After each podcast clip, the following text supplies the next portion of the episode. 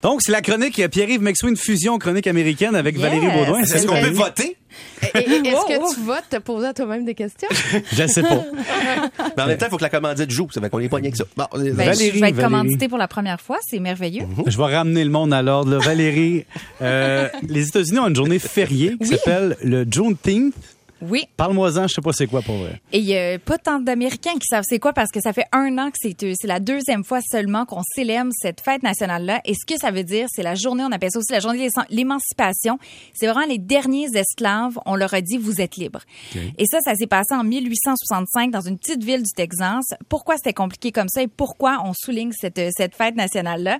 C'est qu'écoute, il y a eu la déclaration d'émancipation deux ans avant en disant les esclaves sont libres, il n'y a plus de d'hommes qui peuvent être enchaînés, qui peuvent être esclaves aux États-Unis. Il y a eu une, euh, ensuite la capitulation de la, les, les- les confédérés.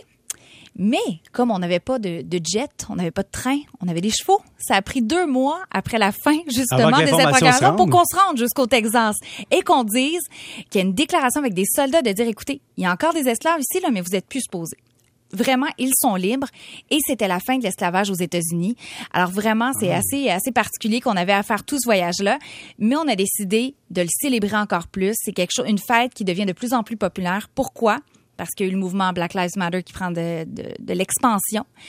Il y a aussi George Floyd en 2020. Alors, on était dans un contexte il y a un an où Biden s'est dit, ben écoutez, ce que je vais faire, c'est que je vais déclarer que c'est une fête nationale pour justement que les gens en apprennent plus sur cette histoire-là, parce qu'on la connaît pas, et parce que justement, euh, c'est important de célébrer les Afro-Américains, c'est important qu'ils connaissent c'est quoi leurs racines, et c'est important de se rappeler qu'il n'y a pas si longtemps que ça, il y avait des esclaves, et qu'encore aujourd'hui, il y a des problèmes entre les Afro-Américains et les Blancs aux États-Unis. C'est encore là. Donc, d'un État à l'autre, la, disons, la diffusion ou la reconnaissance, c'est pas la même. Et c'est ça le problème, parce qu'il y a 18 États seulement sur les 50 qui ont décidé de dire ben écoutez nous on va faire ça une journée où c'est payé. Les fonctionnaires on va les payer pour qu'ils puissent être en congé pour justement apprendre aller euh, euh, faire un peu l'histoire de tout ça.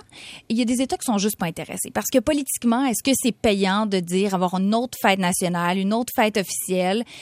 Encore l'argent. c'est encore l'argent, c'est pas payant politiquement et monétairement aussi, on doit avoir un budget pour ça. Donc c'est pas partout, c'est plus dans des États progressistes aussi qu'on a décidé, certains États du Sud aussi qui ont euh, voulu aller de l'avant avec ça, mais quand même il y a des pressions qui sont faites en ce moment en disant mais il y a un momentum, il y a eu tout ce qui s'est passé, le procès ensuite de la personne qui a tué George Floyd, on devrait justement avoir cette fête nationale qui est importante euh, aux États-Unis et justement pour informer euh, les blancs qu'il y a ce passé ségrégationniste aussi qui, est- Dans qui est la là. catégorie euh, tout va très bien aux États-Unis, Oui. chez nos amis les Américains, Tout va bien. on a une plateforme qui dit euh, Joe Biden, c'est pas notre président, c'est pas légitime. Oui, les républicains du Texas. Alors, eux, ils se sont réunis ce week-end et ce qu'ils ont décidé de faire, c'est de dire, on va signer une espèce de notre agenda politique, notre plateforme, comment on peut l'appeler, notre résolution. Et ce qu'ils disent là-dedans, c'est que fisa- finalement, Biden devrait pas être président, c'est Trump. Ça, ils sont pas les seuls à le dire, mais on le met quand même dans une déclaration qui est votée. Ils disent aussi dans une autre déclaration, et on est en 2022, mesdames et messieurs, que mo- l'homosexualité n'est pas un mode de vie normal et qu'on devrait enseigner aux enfants à l'école le- les droits des pré, euh, pre-born, on dit en anglais, donc les enfants à naître, pour justement déjà leur mettre dans la tête que l'avortement c'est mal et qu'il faut protéger le droit des fœtus avant toute chose. On a un petit recul en arrière ici, comme tu peux le, le constater. Alors, ça Ça, c'est pas un recul en arrière, pauvre toi. oh, le recul. euh, Ben, oui, là, c'est- ouais. quoi parce que je dans reprends? sens-là, Oui, oui. dans le sens où c'est c'est C'est un recul. Ouais, ben là, on- je pense qu'on a même jamais Un été. très gros. On n'a jamais été là. Tu sais, parler au fœtus, là. Je pense que nos arrière-grands-parents étaient même pas assez fous pour Mais on penser à ça. conditionnait avant les gens. tu sais, Je veux dire, il y avait, il y avait, il y avait une Ouais. condition mentale qui était Oui. installée. Tu sais, les filles, c'était, c'était mal de se faire Ouais. avorter. tout. Mm-hmm. Donc, c'est sûr qu'il y a un recul, mais en même en tout cas, je- moi, je suis fascinée, là, Valérie. Là.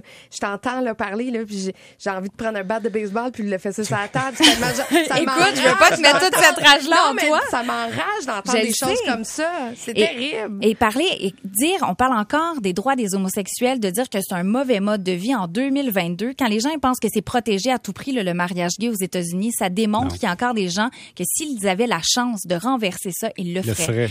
Alors la Cour suprême, l'importance d'avoir une cour qui est pas à 100% conservatrice ou qui n'est pas à grande majorité comme c'est le cas en ce moment, ben c'est justement ça de, de protéger ces droits-là. Mais je trouve ça quand même assez particulier qu'on est en, on est quoi au mois de juin? Et l'élection de 2020 est encore dans des résolutions du Parti républicain. On dirait qu'on ne peut pas se sortir de la tête. On est, il y a être mauvais perdant, puis être mauvais perdant pendant, pendant deux ans. Justement, demain, audience publique de l'attaque sur le Capitole.